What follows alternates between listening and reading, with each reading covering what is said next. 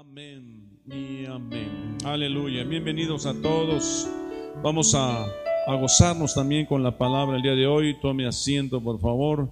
Gracias, muchachos de la alabanza. Dios les bendiga. Gloria a Dios. Aleluya. Amén. El día de hoy venimos, eh, con, queremos el día de hoy, tenemos la intención el día de hoy tener Santa Cena al final.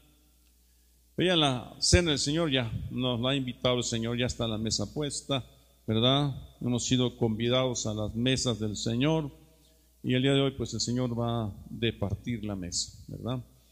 El tema que hoy vamos a ver se llama la importancia de celebrar la Santa Cena. Nuestra Pascua es Cristo. La importancia de celebrar la Santa Cena. Y eh, voy a ser rápido en entrar al tema porque es un poquito eh, amplia en información, algunos datos ya los tienen ustedes, solamente los vamos a recordar. Dice Corintios 5, 7, limpiaos pues de la vieja levadura para que seáis nueva masa, sin levadura como sois. Te recuerda que la levadura es tipología del pecado. Porque nuestra Pascua, que es Cristo, ya fue sacrificada por nosotros. Así que celebremos la fiesta no con la vieja levadura ni con la levadura de malicia y de maldad, sino con panes sin levadura, de sinceridad y de verdad.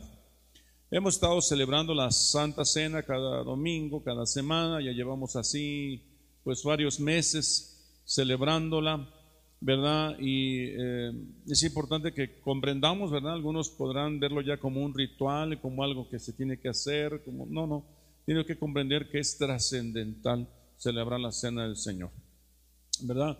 Y este pasaje dice que la celebremos, como dice ahí, ¿verdad? Limpiaos pues de la vieja levadura, limpios de la vieja levadura. ¿Qué es la vieja levadura?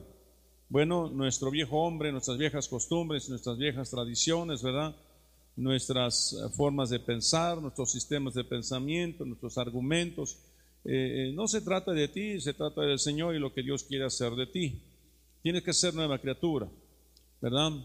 Nueva criatura, eh, eh, así es, nos, ocurre eso cuando aceptamos a Cristo y cuando nos bautizamos, ¿verdad?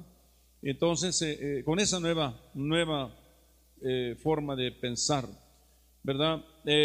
porque dice nuestra Pascua, que es Cristo, ya fue sacrificada por nosotros. Ya no tenemos que sacrificar un cordero, ¿verdad? Como lo hacen los judíos, sino que ya fue sacrificada. Es Jesucristo nuestra Pascua. Ellos siguen sacrificando porque no reconocen que Jesucristo sea el Cordero de Dios, ¿verdad? Que iba a ser enviado para salvación del mundo. Entonces por eso ellos la celebran, ¿verdad? Es un argumento fuertísimo para que no se deje usted llevar por las doctrinas, ¿verdad? Eh, judaicas. Es importante que usted comprenda, ¿verdad? Lo que Jesucristo hizo. Dice que ya fue sacrificada por nosotros, así que celebremos la fiesta. Habla de una fiesta. Hemos venido a celebrar una fiesta. ¿Cuál fiesta? La fiesta de la Pascua. Acuérdense que en el año hay siete fiestas, ¿verdad? ¿Cuáles son las siete fiestas? Bueno, se dividen en tres épocas. Primavera, ¿verdad? Otoño, perdón, primavera, eh, verano y otoño. Las de primavera son tres. Las de otoño es una y las de, la de verano es uno y las de otoño son tres. Eh, más o menos ocurren entre marzo, junio y septiembre, octubre, por ahí así, ¿verdad? Eh, ya sea a veces queda en fines de septiembre, a veces a principios de octubre, pero es por esas fechas. Les recomiendo, recuerdo esto porque ahorita voy a dar algunas fechas y es importante que ustedes ubiquen, porque son cosas que ya ocurrieron, ¿verdad? Entonces, eh, dice así que salimos la fiesta, en este caso la fiesta de la Pascua, no con la vieja levadura. Lo que pasa es que enseguida la fiesta de la Pascua está en la fiesta de las primicias.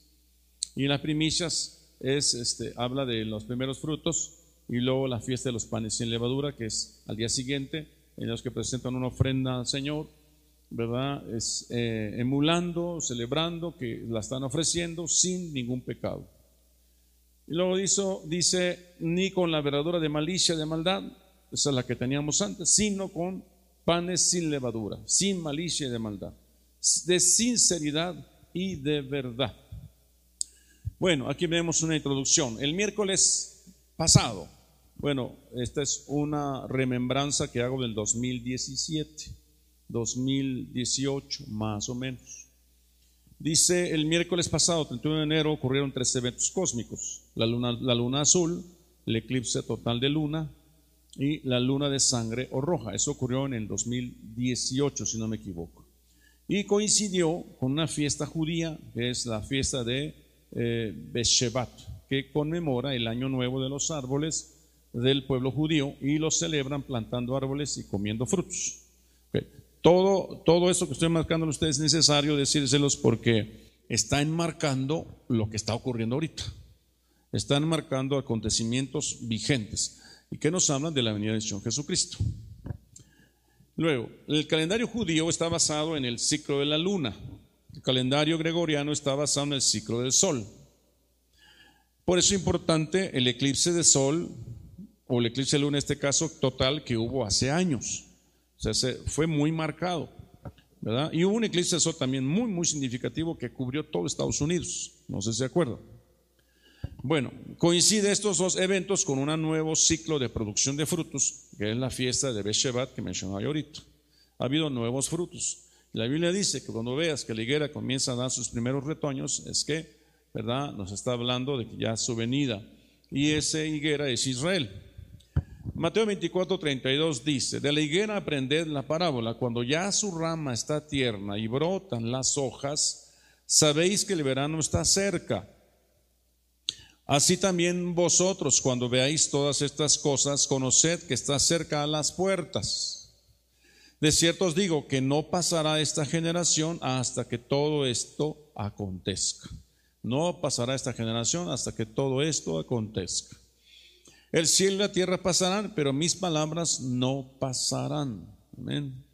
Muy bien, estamos enmarcando, dando introducción, acomodando cosas para que comprendamos todo. Joel 1.6 dice, porque pueblo fuerte e innumerable subió a mi tierra, sus dientes son dientes de león y sus muelas muelas de león, asoló mi vid, ¿verdad? Y descortezó mi higuera. La higuera es Israel la vida es la iglesia. De todos los, de todo la desnudó y derribó, sus ramas quedaron blancas. ¿Verdad? Esas, este están marcando ya cosas que ya han ocurrido. ¿Verdad? hay iglesias cristianas donde ya no hay pastor porque el pastor murió. Iglesias cristianas donde familias enteras fueron tratadas por el COVID y ya no están. Familias, ¿verdad? Eh, que perdieron un miembro, dos miembros de su familia, iglesias que perdieron varios miembros de su congregación, que ya no están por esta, este juicio que ha venido sobre la tierra, que originalmente es un juicio que es para el mundo, no para la iglesia cristiana. Pero ¿por qué le ha pegado a la iglesia cristiana? Porque una, una razón puede ser que tal... Eh, eh, que tal vez no entendimos el mensaje de Dios, no entendimos el mensaje de Dios, ¿verdad? Es una llamada de atención, ¿verdad? Debiendo de congregarnos, no lo hemos hecho, ¿verdad? Cuesta, cuesta mucho trabajo que, vengan a la congregación. La otra es que también el llamado a la familia, y no hemos entendido que hay que restaurar la familia, que hay que juntar a, la familia, que hay que volverse los padres a los hijos, los hijos a los padres, y ahí está eh, eh, el mensaje que Dios está dando. Pero Israel también ha tenido muchos cambios. ¿Será una coincidencia que se, se, recrudecen los eventos en Israel? Primero, que Trump propone que Jerusalén sea la capital de Israel. O sea, ya pasó, pero ocurrió. Jerusalén, la capital de eh, Israel. Eso lo decretaron el presidente Trump cuando estuvo en el gobierno, y él trasladó su embajada a Jerusalén. Los islámicos aprobaron dicha iniciativa, no todos, pero una gran parte de los islámicos lo aprobaron. Casi al final del gobierno de Trump, muchos eh, eh, eh, musulmanes hicieron las paces con Israel, ¿verdad? Algunas naciones árabes hicieron paces con Israel. Está por cumplirse los 70 años de su reconocimiento como nación en sesión por la ONU en el 14 de mayo de 1958. Bueno, Se supone que en 1948 fue la Shemitah del pueblo judío y 70 años después se, celebra otra Shemitah, ¿sí? Otros 70 años del pueblo judío. Eso coincidió con, con el año 2018, más o menos, por ahí así, de 2017 2018. Pero como estuvo enmarcado por lo que ocurrió en 2014, 2015, que fueron las cuatro, las tétradas de las lunas de sangre, que estuvieron, coincidieron las cuatro, el cuatro eh, eclipses de luna roja, bueno, o lunas rojas más bien, con fiestas judías, Pesach y este, la fiesta de los tabernáculos, que es este, Sukkot. Las dos a los dos años, 2014, 2015, coincidieron. O sea, es una señal inequívoca de que el Señor está hablando. Ahora, eh, ahorita vamos a ver en la Biblia que hay citas bíblicas que, que nos dicen exactamente eso. Pero bueno, dice, ahí inició la última generación bíblica. Ahí inició la última generación bíblica, en el año 1918, más o menos, ¿verdad? Dice que empezaron a correr cosas. Trump hizo lo que ya hizo, etc. Eh, Mateo 24, 34. De cierto os digo que no pasará esta generación hasta que todo esto acontezca. Será esta la alerta máxima para nosotros y el pueblo judío de su venida. La parábola de la higuera indica que nuestra redención está cerca. Dice Lucas 21, 25. Entonces habrá señales en el sol, en la luna y en las estrellas. Y en la tierra angustia de las gentes confundidas a causa del bramido del mar y de las olas. ¿Ha habido tsunamis? Sí ha habido tsunamis. Desfallecimiento los hombres por el temor y la expectación de las cosas que sobrevendrán en la tierra, porque las potencias de los cielos serán conmovidas. Inundaciones, una gran cantidad de inundaciones, cambios climáticos, lluvias torrenciales, ciclones y demás, de, siempre, pero han aumentado. Me estaba diciendo mi concuño Arturo que vio un, un, eh, un programa que casi no lo vemos porque siempre está relacionado con la ufología, pero de Jaime Maussan, y él, él pasó un video donde están grabando una, em, no recuerdo bien los detalles, pero dice que había una lluvia tremenda. Pero en medio de esa lluvia y estando grabando, se ve una serpiente que se está moviendo, en una serpiente en la dimensión espiritual, pero que alcanza a fotografiarse. Y eh, grabaron otra cosa y también vieron otra, ya no me acuerdo, voy a aquí mi Arturo que nos dijera literalmente él, porque no recuerdo los, los, los detalles. Pero yo me acordé de la visita que hicimos a Cancún recientemente, ahí se vio una serpiente tortosa moviéndose en el mar. Es decir, ustedes saben que cuando hay hay, este, ah, ah, ya me acordé, decía que unos rayos cayeron sobre la tierra y que estuvieron fotografiando y en la fotografía eh, creo se atraviesa un carro de bomberos, algo así, y se ve como una serpiente cae en ese, en ese rayo sobre la tierra. Es decir, son cosmocratoras, son principados, potestades, gobernadores que caen sobre la tierra. O sea, realmente los tiempos están muy difíciles.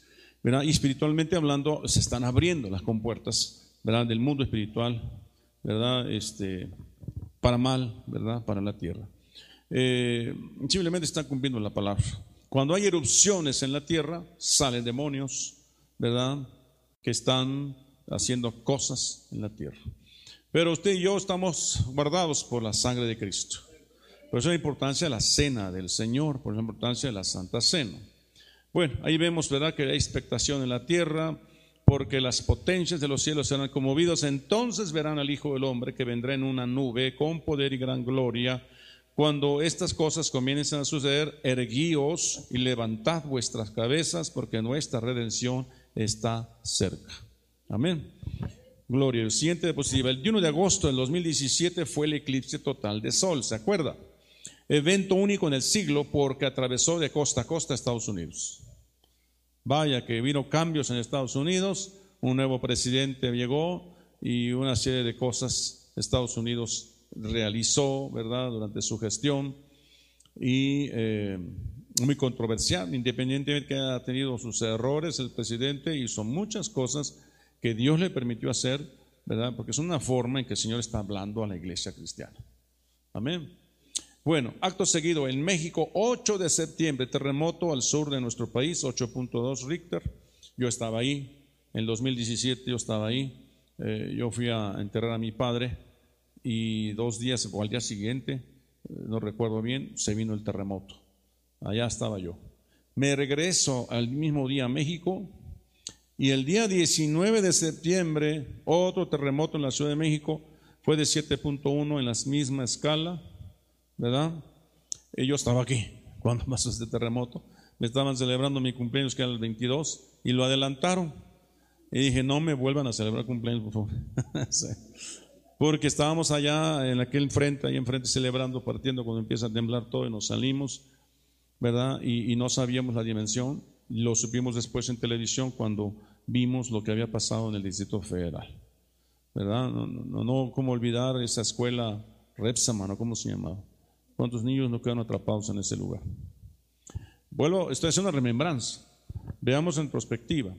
Nevadas en varias partes del país. Ya entonces hablaba de nevadas muy raras. En lugares cálidos nevaba, ¿verdad? Y en la fecha se han seguido ocurriendo. Brotes de dengue y zika en lugares donde hubo terremotos del 8 de septiembre. En, en el sur. Lluvias con inundaciones en el sur del país, cosa que se está repitiendo ya. Dice, pero ya no nomás en el sur, sino en el norte, ¿verdad? En, lugares donde no, se, no llovía de esa manera, tremendo. Se registran huracanes el Norma, el Max, el Katia, el Irma, tormentas Lidia, nombres que les ponen. El volcán Popocatépetl ha registrado cambios telúricos en ese entonces muy fuertes, alertas de tsunami y en el mundo rumores de guerra en Siria, Turquía, Corea, etcétera. Estamos hablando de unos, pocos años atrás, ¿verdad? Y hoy están recrudeciendo muchas cosas, están recrudeciéndose muchas cosas. Ha habido guerras en Israel contra los palestinos, en fin. Estos eventos cósmicos han anunciado juicios en muchos casos. O sea, los eventos cósmicos se refieren a los eclipses, ¿verdad? De luna, de sol, ¿verdad? Las tétradas, en fin. O sea, quiero que la iglesia se dé cuenta, tiene que ver en retrospectiva. 2017 Verá, hubo una, una mujer que profetizó allá en Estados Unidos, en una iglesia llamada Final, en, en Oregon creo, no recuerdo, profetizó que venía muerte, que iban a morir muchas personas que ya habían terminado su tiempo aquí en la tierra, ya habían terminado. Y luego que iban a morir personas que no habían terminado, no habían terminado su tiempo, pero que por el pecado iban a morir. Tercero, que iba a haber un fuerte sacudimiento en la alabanza. Y muchos que estaban en la alabanza iban a caer. Cuatro, que venía un avivamiento. Un avivamiento para una iglesia que está expectante, que está esperando una, la manifestación de Dios. Yo creo que estamos en la cuarta nosotros, ¿verdad? Dios está avivando esta iglesia. Una visitación fuerte de Dios sobre esta iglesia. O sea, quien no lo mire es porque tiene la vista muy corta. Por eso celebramos la cena del Señor, para ver que que cuando parte el pan el Señor, abra los ojos. Hoy estamos partiendo el pan para que abra los ojos, ¿verdad? El Señor Jesucristo. Génesis 1.14 dice, dijo luego Dios, haya lumbreras en la expansión de los cielos para separar el día de la noche y sirvan de señales para las estaciones, para días y años. Ahí en ese versículo aparece la palabra moed, significa tiempo fijo o temporada o fiestas. Es decir, que las lumbreras eh, que están en la expansión de los cielos, que separan el día de la noche, que, sirven de moed, de señales para las estaciones, para las fiestas, para días y años. O sea, las eclipses de luna, de sol, las alineaciones planetarias son señales para nosotros. Marcan en la tierra acontecimientos bíblicos. Amén. Está siguiendo. La tetra de 2014-2015 preceden a todo esto que estoy hablando en 2017-2018. Y eso precede a lo que está ocurriendo ahorita en 2021, 2020-2021. ¿Está bien? O sea, se suma una tras otra y está eh, ocurriendo ah, de manera vertiginosa. Uno dice, ah, ¿cuántos años? En realidad, A la vuelta de la esquina estamos en 2022, muchachos. Ya estamos en junio, de julio. Ya se fue el año, muchachos. Ya se fueron, lo menos seis meses de este año ya se fueron. Ya entramos en la recta final de este año. Y viene 2022 y acontecimientos vertiginosos. Por eso es importante que no vayamos tan lentos, vamos más rápido en la comprensión de lo que Dios quiere hacer. La alineación planetaria de Júpiter y Venus el 30 de junio al 1 de julio del 2015, dice que ahí se vio, la, a eso le llama la estrella de Belén. Esa alineación planetaria que hubo en esa ocasión, ¿verdad? Eh, eh, que fue muy sonada en la, radio, en la, eh, perdón, en la televisión, ¿verdad? Todo esto. ya nadie ve radio, ¿verdad? Todos vemos televisión. Mateo 2.9 dice, ellos habiendo oído al rey, se fueron y de aquí, de aquí la estrella que había visto en el oriente iba delante de ellos hasta que llegaron se detuvo sobre donde estaba el niño. El 23 de septiembre de 2017, la señal de la mujer de Apocalipsis 12, 1 al 3. O sea, fíjense cómo en junio se ve una cosa y en septiembre aparece la señal de Apocalipsis 12, 1. En su momento se habló eso, se predicó eso. ¿Verdad? La señal que aparece en Apocalipsis capítulo 12 sucedió en esa fecha de septiembre de 2017. Ahora, esa misma señal ya ha aparecido en otras épocas. Pero el Señor está diciendo, ¿verdad? Esta señal aparecerá y en una de esas, ¿verdad? Van a ocurrir muchas cosas. Van a suceder las cosas que yo les he escrito, lo que está diciendo el Señor. Pero la diferencia es que esta está enmarcada con la tetrada, está enmarcada con, con los eclipses solar y de luna que ocurrieron 2017-2018. O sea, está enmarcada con el coronavirus que ocurrió el año pasado y este año. Y estamos en la tercera ola, dice. Y otra vez los hospitales están llenos. O sea, díganme ustedes si esto no es una señal de su venida. Bueno, nueve meses antes, el 23 de diciembre del 2016, la ONU aprueba la resolución 2334, dice, declarando ilegal los asentamientos de Israel. Eso ocurre nueve meses antes. Aquí dice que está embaraza, embarazada y a los nueve meses da luz. ¿Quién da luz? Eh, eh, la señal de la mujer de Apocalipsis 12, 1 al 3. Realmente están dolores de parto dolores de parto, ¿verdad? Israel está pasando momentos difíciles, ¿verdad? Y vuelvo a repetir, cuando veáis a la higuera, que sus ramas ya están madurando y que sus hojas están apareciendo y que aparecen los primeros otoños, el Señor Jesucristo viene, muchachos. Entonces Israel nos representa a nosotros una señal. Nueve meses antes, ya dijimos eso, ¿verdad? Bueno, este año habrá varios eventos cósmicos. Esto fue 2018. 15 de de febrero, eclipse total de sol 30 de eh, Shevat. Eh, ahí dice 5778, corresponde a 2018. 2 y 31 de marzo, lunas azul, 15 de Adar y 15 de Nisan, 5068, igual. 6 de mayo, restos del cometa Halley, 21 de Iyar, 5000, hasta 2018. Esos eventos cósmicos ocurrieron en ese año. ¿verdad? En este año han ocurrido varios eclipses anulares ya ¿verdad? Todo lo que tenga que ver con eclipses de luna tiene que ver con Israel. Lo que tiene que ver con eclipses de sol tiene que ver con los gentiles. Con eclipse, tiene que ver con el calendario solar. Pero les enmarco que recuerden cosas que ocurrieron en el pasado. Ahora, la observancia de la Pascua, fíjense ahora, vamos a ver algunas cosas bíblicas. La observancia de la Pascua en la Biblia aparece diez veces. ¿Por qué no once? ¿Por qué no doce? ¿Por qué no nueve? ¿Por qué diez? ¿Verdad? Dios, 10, el número 10 significa orden divino. 10 significa perfección divina. Y 10, número de orden, porque habla de los 10 mandamientos, por ejemplo. Habla del diezmo. O sea, todo que tenga que ver con orden. Dios quiere poner en orden la iglesia antes de su venida. Usted se va a casar, primero pone en orden todo. ¿No? Se va a salir de viaje, pone en orden todo. Entonces, eh, eh, si nos vamos a ir, pongamos en orden la casa vamos a ir con el Señor, pues. Ponemos en orden. Amén. Pon en orden tu matrimonio. Pon en orden tu relación con tus hijos.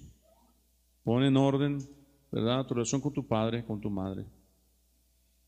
Entonces, la observancia de la Pascua se registran diez veces. ¿Verdad? Ahí aparecen las diez veces. Si usted busca en la Biblia cuántas veces apareció en la Pascua, usted va a encontrar que apareció por primera vez en Éxodo capítulo 12. Es la primera vez que aparece y donde el Señor dice, cada año me celebrarán esta fiesta. Egipto fue la primera, Éxodo capítulo 12, no lo voy a leer, no se asuste. Ahí está. La segunda vez en el desierto, números 9.1. Dice números, habló Jehová a Moisés en el desierto de Sinaí en el segundo año de su salida de la tierra de Egipto, en el mes primero, diciendo, los hijos de Israel celebrarán la Pascua a su tiempo. Entonces, ellos habían salido de Egipto. Muchos aquí ya salimos de Egipto. Celebren la Pascua. Celebren la Pascua. Ya salimos de Egipto. Celebren la Pascua. Es importante. Eh, eh, ¿cómo, es importante cómo salieron ellos de Egipto. Acuérdense que diez plagas vinieron. Y en la décima el Señor dijo eh, Pascua. Y esta, esta, este coronavirus es una plaga. Pero antes de esta vino la de influenza, años atrás. Y antes de esa han venido otras, cólera, la peste negra, muchas otras. Pero el Señor dice, celebren Pascua. Estamos en medio de una, celebremos Pascua. Y cada domingo hemos celebrado Pascua o la, fiesta que el Señor instituyó, lo que eh, representa la Pascua. Eh, la tercera, eh, tercera Pascua fue en la llanura de Jericó, Josué 5.10. Y los hijos de Israel acamparon en Gilgal y celebraron la Pascua. Fue cuando entraron a la tierra prometida y celebraron Pascua. Dios le ha dado victoria, pero vean en retrospectiva, antes y después. Salir de Egipto y salir del desierto, Pascua. Para entrar a tierra prometida, Pascua. Y obtener la victoria. Conquistar Pascua. Ezequías, el rey Ezequías celebra la Pascua. Envió después Ezequías por todo Israel y Judá y escribió cartas a Efraín y a Manasés para que viniesen a Jerusalén, a la casa de Jehová, para celebrar la Pascua. Entonces le mandó que se santificaran. Santifíquense y celebremos Pascua. Por todos esos años no se celebró Pascua. Durante todos esos años no se celebró Pascua. Y eh, eh, vemos ahí eh, a Salomón, ¿verdad? Que se le va de las manos el reino, le entrega a su, a su hijo un reino muy, muy lastimado. Y ahí se divide. Reino del norte, reino del sur y muchas cosas. Pero hasta Ezequías, que era un buen rey, aquel rey que le dijo al Señor, arregla tu casa porque vas a morir, ese es el mismo. Es el mismo. Pero él dice que clamó a Dios y Dios dijo, le doy 15 años más de vida. ¿Sabe qué es 15? Misericordia. Misericordia. Bueno, Josías, otro rey mm, también muy importante. Tanto que, el pueblo de Israel creía que Ezequías iba a ser el, era, era el Mesías. Y algunos que Josías. Celebró la Pascua. Josué celebró la Pascua a Jehová en Jerusalén y sacrificaron la Pascua a los 14 días del primer día. Él le encontraron los libros escondidos, ocultos. Se lo trajeron y se lo leyeron. Y él rasgó sus vestidos. Dice, ¿esta palabra es para este tiempo o para cuándo es? Eran palabras de juicio. ¿No? Entonces eh, eh, le lleva, eh, los manda a preguntarle al profeta, la profeta dice, por cuanto se enterneció su corazón, por cuanto rasgó sus vestidos, esos juicios no ocurrirán en este tiempo, van a ocurrir después. La Pascua lo libró de ese juicio. La Pascua lo libró de ese juicio. Esdras, también los hijos de la cautividad celebraron la Pascua a los 14 días del, mes primero. Hay que celebrar Pascua. ¿Verdad? Esdras, acuérdense que vinieron de la cautividad después de haber estado 70 años y regresaron a Jerusalén y lo primero que hicieron fue celebrar Pascua. Esa Pascua es una celebración donde te pones a cuentas con el Señor. Es una celebración donde te pones en orden con el Señor, te alineas. Los sacrificios eh, ponen en, línea, en equilibrio los pecados que traemos. Nadie está libre de pecado. Todos de alguna manera fallamos en alguna área en, la semana. presentamos sacrificios a Dios para que Él nos perdone. maldiciones ancestrales ahí se rompen. La Pascua es importante. Cuando nuestro Señor tenía 12 años de edad, iba sus padres todos los años a Jerusalén en la fiesta de la Pascua y cuando tuvo 12 años subieron a Jerusalén conforme a la costumbre de las fiestas. El que, el que José y María guardaran la ley, guardaran los mandamientos, las fiestas judías, ¿verdad? Eh, eh, eso restauró lo que se había perdido. Después de Josías no hubo quien más lo celebrara. Hasta que ellos siendo cautivos bajo Roma, ¿verdad? El pueblo de Israel volvió a la costumbre, al hábito de celebrar la Pascua como Dios lo había mandado. Y María y José cada año subían a celebrar la Pascua. Cada año, y eso los guardó de muchas cosas. A los 12 años dice que él iba. Jesús también estaba cerca de la Pascua de los judíos y subió Jesús a Jerusalén y halló en el templo a los que vendían bueyes, ovejas y palomas y a los cambistas allí sentados. Celebraron la Pascua como un ritual, ya no, ya no con el significado puro que eso representa. Por eso apareció Jesús y volcó la mesa de los cambistas. Entonces no caigamos en rituales, eh, quiero que entendamos, celebremos con entendimiento la cena del Señor. Y dice que volcó la mesa de los cambios, ya se volvió una vendimia eso. Eh, y estaba cerca la Pascua, eh, Juan 6.4, y la fiesta de los judíos. Cuando alzó Jesús sus ojos y vio que había venido el gran multitud, dijo a Felipe, ¿de dónde compraremos pan para que coman estos? Y también Jesús celebró la Pascua. Jesús tuvo tres años de su ministerio aquí en la tierra, tres años y medio. Y él celebró la Pascua esos tres años. ¿Ok? La número 10. Sabéis que dentro de dos días se celebra la Pascua, dijo Jesús, y el Hijo del Hombre será entregado para ser crucificado. Él fue el número 10. La Pascua número 10 fue Jesús. 10 es orden divino. Dios nos ha estado anunciando desde las tétradas que coincidió con Pascua y con Sucot. Pascua y Sucot.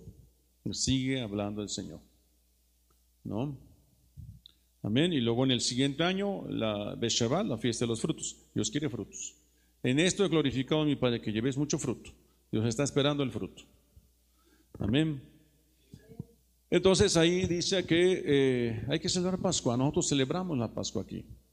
Y eh, en medio de la contingencia que tenemos, ¿verdad? Que hay en nuestra nación, nosotros no, son, no tiene por qué alcanzarnos. No tiene por qué alcanzarnos si estamos en paz con el Señor. A menos que el Señor diga, es, que se acabó tu tiempo aquí, has cumplido tu tarea. Vuelvo a repetir, morirían aquellos que han cumplido su tarea. He acabado la carrera. ¿No? De nada te estimo precioso en mi vida con tal de acabar la carrera y el ministerio que Dios me entregó, dijo Pablo. ¿De acuerdo? Y fue a Jerusalén, aunque le anunciaban que le vendían muchos juicios. No a él por su conducta, sino porque había mucha dificultad, pues. Y sí, fue a dar a Roma, y aún en Roma predicó el Evangelio. Entonces, eh, siguiente diapositiva. Ahora, solamente esto último es para decirles a ustedes que el número 10 aparece muchas veces, en otras circunstancias. Los he pecado de la Biblia son 10. Usted viene en la Biblia, he pecado. Usted busca he pecado y aparece 10 veces. ¿Por qué he pecado? Porque en la Pascua usted dice, Señor, he pecado he pecado, me he portado mal, no estoy bien con mi matrimonio, no estoy bien con mis hijos, no estoy bien con mi padre, todavía no lo perdono. He pecado. ¿No? Vengo a la iglesia por costumbre, vengo a la iglesia por, porque tengo que venir. He pecado. Pero yo me pongo a cuentas contigo. personas completan la serie de aquellos que pronunció esta confesión y reconocieron su desierto de juicio. El pecado trae juicio. De estos diez, seis fueron individuales, el número de los número de hombres, mientras que cuatro fueron el nombre de la nación. Nosotros hemos pecado. Y ahí están los diez, rápidamente. Faraón, entonces Faraón envió a llamar a Moisés y a Aarón y les dijo, he pecado esta vez. Jehová es justo y yo y mi pueblo impíos. Eh, lo, hizo de Dios para afuera. Se reconoció pecado, pero después volvió a traer otra, dureza contra Moisés y su pueblo.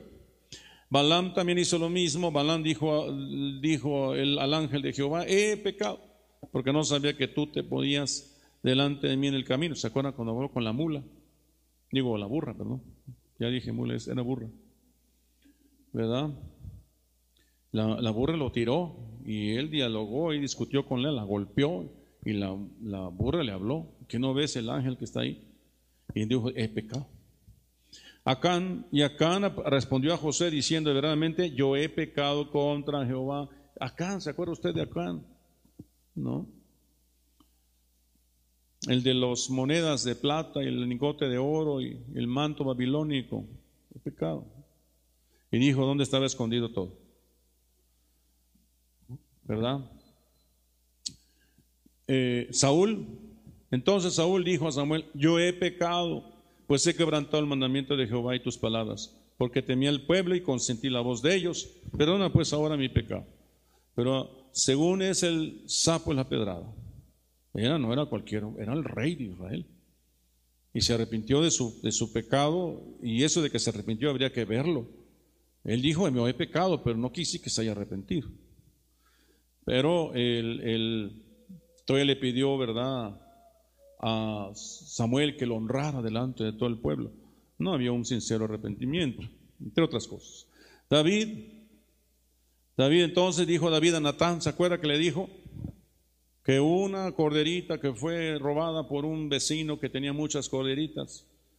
Oh, ese hombre es terrible, tiene que morir, que pague cuatro veces lo que ha hecho. Pues ese hombre eres tú. Y dijo, yo he pecado. Reconoció su pecado. ¿Se acuerda el Salmo 51? Él se arrepintió. Dijo, vuélveme, regrésame, el espíritu noble me sustenta. Aquel espíritu que tuve contigo. Dice, el pecado de mi conciencia, mi madre, etcétera, ¿verdad? Habló de muchas cosas. Shimei, porque yo, tu siervo, reconozco haber pecado y he venido hoy al el primero de toda la casa de José para descender y recibir a mi rey, mi señor el rey. Ese Shimei era un hipócrita, pero dijo, yo he pecado. Porque su, su líder, su líder era, era el hijo de, David, de, Saúl, eh, el hijo de Jonathan, perdón, que era este, um, Isboset, no, eh, Mefiboset. Él era su amo, pero él no tomó en cuenta al amo. Se fue a ver al rey para quedar bien con el rey. Y después el rey llegó a donde estaba Mefiboset. ¿Y qué ha pasado? ¿Por qué no saliste a recibirme? Porque mi tu siervo me engañó. ¿Se acuerdan? A veces hay quien se adelanta. A lo mejor Dios los juzga esas cosas, la intención de las cosas. Pero bueno, fue otro pecado que la Biblia menciona. O sea que a cada uno le sacamos un estudio completo. Ezequías, entonces Ezequías, rey de Judá, envió a decir al rey de Asiria que estaba en Laquís, yo he pecado, apártate de mí y haré todo lo que me impongas. Y el rey de Asiria impuso a Ezequías. O sea, por un lado Ezequías eh, elevaba a Dios y por otro lado él se doblaba ante Asiria, ante, ante el rey malo, Asiria. Y había consultado a Isaías y Isaías le dijo, ¿verdad?, que Dios estaba con él. Ezequías tenía sus fallas de carácter. ¿No tendremos fallas de carácter nosotros? De repente como que nos falla el carácter. Tenemos que decir el pecado. A veces decimos ya no quiero servirle a Dios. ¿No será que eso sería mucha, mucho atrevimiento de nuestra parte? Job, si he, pecado, ¿qué puedo hacerte a ti, oh guarda de los hombres? ¿Por qué me pones por blanco tuyo hasta convertirme en una carga para mí mismo? Job se quejaba. Si he pecado, oh guarda de los hombres. Se le está diciendo, Señor, si he pecado, no me pongas por blanco. No, por blanco tuyo. Y Miqueas, la ira de Jehová soportaré porque pequé contra él. Hasta que juzgue mi causa y haga mi justicia, él me sacará a luz, veré su justicia. Amén. Nehemías, esté ahora atento tu oído y abierto tus ojos para oír la oración de tu siervo, que hago ahora delante de ti día y noche, por los hijos de Israel, tus siervos, y confieso los pecados de los hijos de Israel que hemos cometido contra ti. Sí, yo y la casa de mi padre hemos pecado. Se confiesa los pecados, ¿verdad? Y Dios le concede a Nehemías restaurar los muros de Jerusalén. Amén. Y no solo eso, también los diez hemos de Daniel. Usted lee el capítulo 9 de Daniel y hemos pecado, hemos cometido iniquidades, hemos hecho impíamente, hemos sido rebeldes y nos hemos, dice, apartado de tus mandamientos y de tus ordenanzas. No hemos obedecido a tus siervos los profetas. Dice, hemos, nos hemos revelado. Y dice, hemos implorado el favor de Jehová nuestro Dios para convertirnos de nuestras maldades más abajo dice, hemos pecado, hemos hecho impíamente. Entonces cuando, cuando tú ves en la Biblia que como, que como que son series de números que aparecen en la Biblia, Dios nos está diciendo. Estamos en un tiempo de, Dios está ordenando, tenemos que ordenar. Y el juicio comienza por su casa, dice la Biblia. Y si el impío con dificultad se salva, ¿dónde queda el impío, el pecador? Ahora, ¿cómo podemos vencer? Dice la Biblia, y ellos le han vencido por la sangre del cordero y por el testimonio de ellos y de la palabra. necesitamos caminar en ese sentido de Apocalipsis 12:11. Necesitamos caminar con la sangre de Cristo. Necesitamos caminar con el testimonio de Cristo y la palabra de Cristo. Y fueron fieles hasta la muerte, dice. Si nos toca ser mártires, pues a ese grado nos va a llevar Dios, a, nos va a confrontar, ¿verdad? Ah, espero que, que, no, ¿verdad? Pero dice la Biblia que, que ya durante la gran tribulación va a ser por martirio. Si usted quiere llegar al cielo, va a ser por martirio. y en este tiempo, pues algunos también, ¿verdad? Pero que no. Cristo es nuestra Pascua. La palabra Pascua quiere un valor numérico de 148 y la palabra Cristo 1480, son múltiplos. ¿Por qué el Señor enmarca ese número? Aunque quiero decirle que en alguna ocasión yo daba un estudio sobre el número 151, 152, que dice, ¿cuántos peces? Dice, arrojen la red a la derecha. Y la arrojan a la derecha, y Pedro se ciñe la ropa y se avienta, y sacan los peces, y dice, ¿cuánto? Y cuentan los peces. 151 creo. ¿verdad? Y entonces yo digo aquí que 148, eh, porque la palabra 151 o 52 vale Pascua, significa Pascua. Entonces lo que pasa es que siempre hay una letrita más por ahí, una, una, por ejemplo, hay una, una Gimel o una Bet o una Hay, Hey, nos da la numeración que completa el número 151, el número de peces, ¿verdad? Que, da, que aparece en ese. Dios habla con números a nuestra vida y algo nos está diciendo, ¿no? Pero bueno, no nos metamos en Honduras, pero la palabra Pesha vale 148, Y la palabra Cristo, 1480. O sea, Cristo nos está hablando a través de la Pascua. Y cada domingo que venimos aquí, celebramos Pascua, o la cena del Señor. ¿Verdad? Eh, ¿Cómo le habló Dios a, los que iban camino de Maús? Dice que, Jesús, se acercó, Jesús se acercó y ellos no lo reconocieron. Y, solo tú no sabes qué ha pasado en, Israel. Y les platican que mataron al profeta, que nosotros creíamos que iba a librar al pueblo de Israel. Y él les comienza a decir lo que de él decía la Biblia desde el principio hasta, hasta Juan. Y llegaron a cierto lugar y dijeron, quédate con nosotros, come con nosotros. Se sienta a la mesa, parte el pan y se le abren los ojos. Y Jesús se va, desaparece de su presencia. La Pascua te abre los ojos. Te abre los ojos. Necesitamos avanzar con Pascua. Hay juicio sobre la tierra, Pascua. No crea que es una, una religiosidad, está celebrando la Pascua cada domingo. ¿Verdad? Melquisedec, rey de Salem, también, ¿verdad? Salió después de la victoria que le dio Dios a Abraham, dijo, bendito sea Jehová que te dio la victoria. Y, le da los diezmos de todo, ¿se acuerdan? Eh, ahí vemos que la victoria fue por Jehová y la Santa Cena te da la victoria. La comunión con Dios te da la victoria. Eh, aquí tenemos, eh, luego dice ellos le han vencido por la sangre del cordero, lo dice Apocalipsis, que decía yo hace un momento, y luego degollarán el cordero de la culpa y el sacerdote tomará de la sangre de la culpa y la pondrá sobre el lóbulo de la oreja derecha del que se purifica, sobre el pulgar de su mano derecha y sobre el pulgar de su pie derecho. Habla de, la, de una purificación la Pascua no se purifica.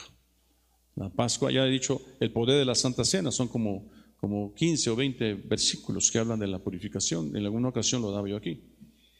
Y entonces esto tiene su fundamento acá, en, esto, en este pasaje. ¿no? Eh, Apocalipsis 12:10. Entonces oí una gran voz en el cielo que decía: Ahora ha venido la salvación, el poder y el reino de nuestro Dios y la autoridad de su Cristo, porque ha sido lanzado fuera el acusador de nuestros hermanos el que los acusaba delante de nuestro Dios día y noche, y ellos le han vencido por medio de la sangre del cordero y de la palabra del testimonio de ellos, y menospreciaron sus vidas hasta la muerte. Ese es el diseño.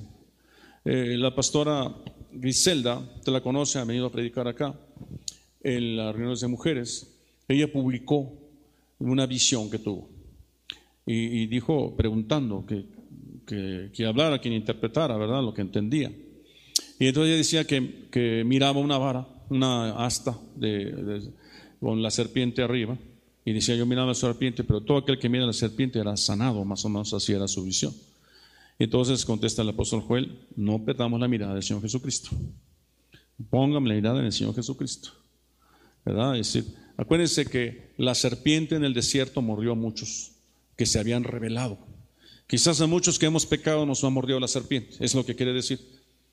Pero si yo pongo mis ojos en Jesucristo, el autor y consumador de la fe, ¿verdad? Me vuelvo a Él con todo mi corazón, seré sano de la mordida de la serpiente.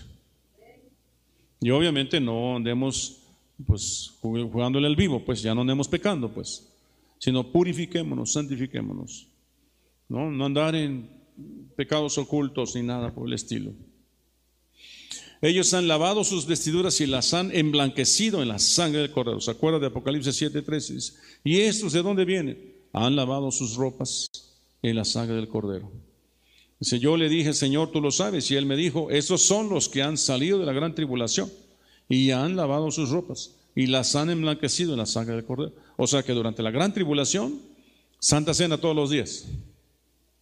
No cada semana, todos los días. Para que el Señor lave sus pecados.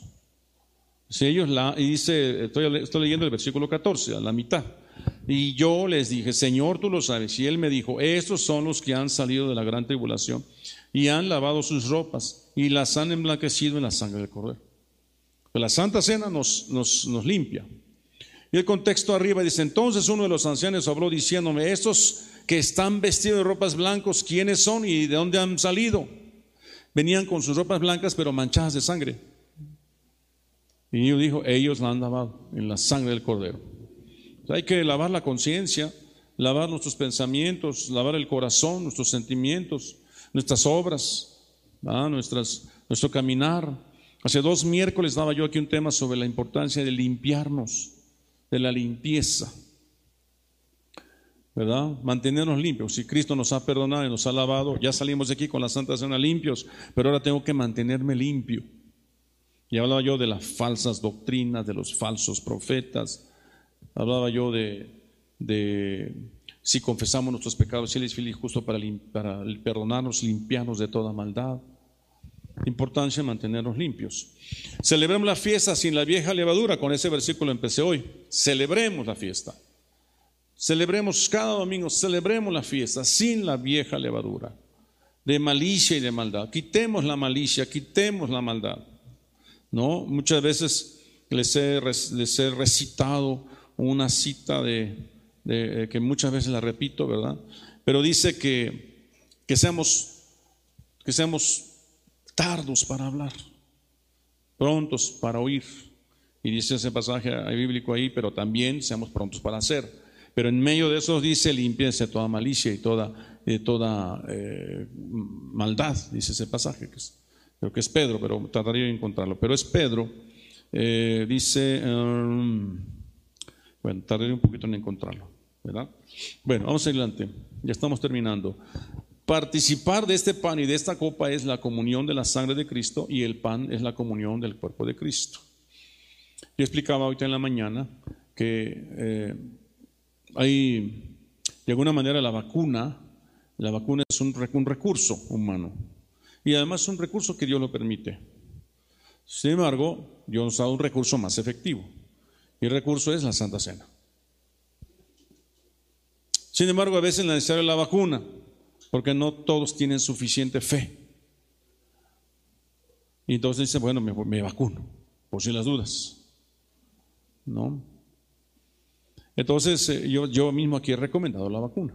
Es decir, no recomendado medicamento, porque tiene sus, es una vacuna experimental, no sabemos qué pueda hacer. Pero es una decisión personal.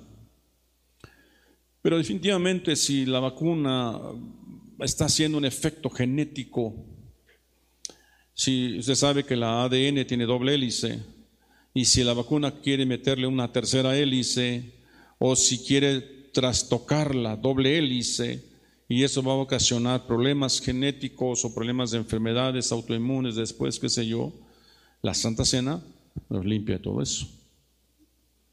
La Santa Cena nos limpia de todo eso. Amén. Cristo es el único que nos puede librar. Dice, la copa de bendición que bendecimos no es la comunión de la sangre de Cristo. El pan que partimos no es la comunión del cuerpo de Cristo. Siendo uno solo el pan, nosotros con ser muchos somos un cuerpo, pues todos participamos de aquel mismo pan. La palabra participar es eh, hacernos socios, asociarnos. Si yo participo con el pecado ajeno, yo me hago socio con el pecado. Si yo participo de la de un día de muertos y que ofrezco mis, mis ofrendas a los muertos, yo me hago uno, me hago socio con los muertos. Si yo participo de la Santa Cena, me hago socio con el Señor Jesucristo. Y dice, yo no quiero que participes de la cena del Señor y la cena de los demonios. ¿No? La sangre de Cristo nos hizo cercanos, pero ahora en Cristo Jesús, vosotros que en otro tiempo estabais lejos, habéis sido hechos cercanos por la sangre de Cristo. Nos limpia de obras muertas para poder servir al Dios vivo. Todo eso lo dimos en una enseñanza en una ocasión. Por haber obedecido fuimos santificados por medio de la sangre de Jesucristo. La sangre de Cristo tiene poder para santificarnos. Fuimos comprados, rescatados de la vana manera de vivir por medio de la sangre preciosa de Cristo. Nos permite andar en luz y tener comunión y su sangre nos limpia de todo pecado. están las citas. Su sangre en nosotros es el testimonio del Hijo y este es el testimonio que tiene vida eterna. El que tiene el Hijo tiene vida. Ese es, un aspecto importante. Si usted tiene el Hijo, usted tiene la vida. Tiene la Santa Cena, usted tiene vida. Y usted proclama vida sobre su, eh. Los médicos pueden decir que usted tiene 20 enfermedades.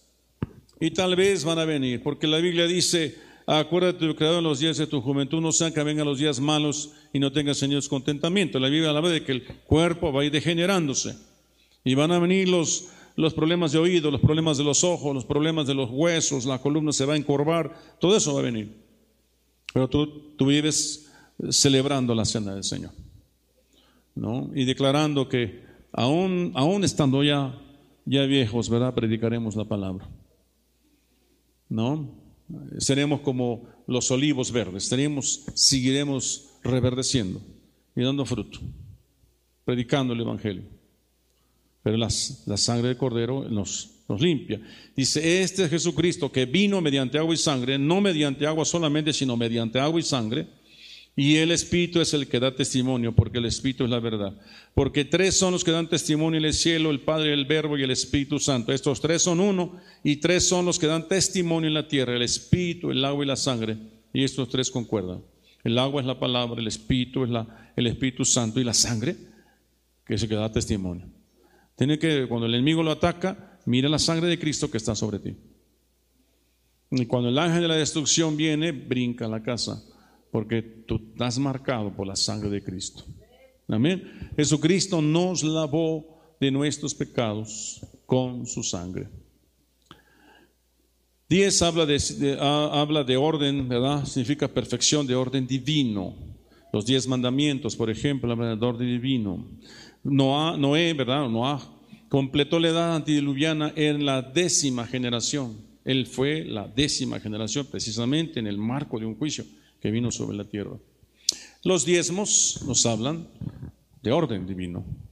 El dinero de, redención eran diez jeras y así se reconoció tanto lo que Dios reclamaba y lo que el hombre era responsable de dar. Ahora diez jeran era medio shekel y cada hombre que fue contado más de 20 años de edad debe pagar esa suma y cumplir con el reclamo de Dios. Es un pasaje de, ahí está Éxodo 32, habla del, del rescate de los levitas, ¿no? Eso es una enseñanza que se da en el Instituto Bíblico con más detalle, pero se daban 10 gerar por ello. Cuando David numeró a la gente, este pagó, dice, este pagó, no se hizo y el reclamo de Dios no se cumplió. De ahí el juicio que, le siguió. Es un pasaje ahí de, de 2 Samuel 24 o 1 de Crónicas 21. Las 10 plagas fueron representativas del círculo completo del juicio de Dios sobre Egipto. Yo enviaré mis plagas, dice Éxodo 9:14. Las diez rebeliones, el fuego bajó del cielo diez veces. Y diez veces, ¿verdad? Hubo también regocijo en la tierra, gritos de alegría por el, por, porque hubo un avivamiento sobre la tierra. Eh, eh, por ejemplo, cuando cayó Sodoma, eh, fuego sobre Sodoma, esa fue una. Cuando eh, Levítico 9:24 cayó fuego del cielo. En Nadab y cayó fuego del cielo. Eh, en el murmullo en Tavera cayó fuego del cielo, sobre Coré y su compañía cayó fuego del cielo, son las ofrendas de Elías en Carmel cayó fuego del cielo, sobre los enemigos de Elías dos veces, sobre el sacrificio de David cayó una vez, y sobre el sacrificio que hizo Salomón cuando dedicó el templo cayó fuego del cielo. Diez veces cae fuego del cielo. Tipología de juicios y de avivamiento sobre la tierra. Y así sucesivamente, diez veces la gente gritó con alegría. Ahí tenemos las diez vírgenes, cinco sensatas y cinco insensatas. Habla de orden. Y en eh, em, previo a la venida del Señor Jesucristo, previo a, que alguien gritara, viene el Señor. Amén. ¿Cuántos se quedaron, cuántos días se quedaron en Jerusalén? Dice los discípulos de Jesucristo. Si él había estado 40 con ellos, faltaban 10 para el Pentecostés, fueron 10 días. Y había 120 reunidos ahí en el aposento alto. Entonces, las 10 vírgenes también nos hablan de eso. Eh, nos hablan de las diez lámparas, por ejemplo, los diez mandamientos, los diez leprosos, las diez concubinas de David, los diez siervos.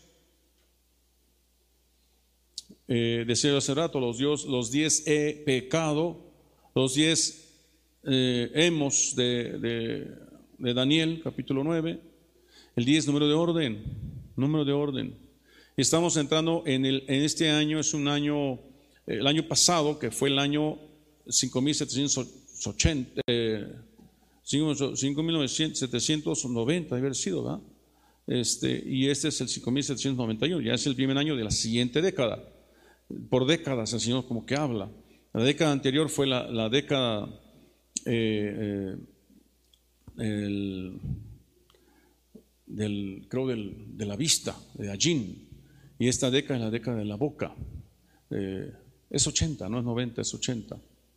Pero bueno, luego lo precisamos después. Pero, pero habla de un tiempo, ¿verdad?, en que nosotros tenemos que estar preparados. Diez somos de Jesús.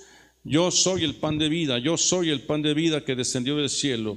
Yo soy el pan vivo, yo soy la luz del mundo, yo soy uno que da testimonio de mí mismo, yo soy la puerta de las ovejas, yo soy el buen pastor, yo soy la resurrección y la vida, yo soy el camino, la verdad y la vida, yo soy la verdadera vid, etc. Son las diez veces que aparece ¿verdad? Los diez soy, hoy pusimos somos, soy de Jesús en, el libro de Juan. Amén. Y ese es un, un, año muy significativo, hermanos. Un año muy. Todo lo que acontezca está haciendo, está marcando, está señalando la venida del Señor Jesucristo. Necesitamos celebrar la cena del Señor, ¿verdad? Siempre estar poniéndonos en orden para que el Señor nos halle, nos halle esperándole su venida. Amén. ¿Está de acuerdo conmigo? Vamos a hacer rápidamente la cena del Señor. Rápidamente. Hemos puesto mesas porque quiero que celebremos la cena del Señor.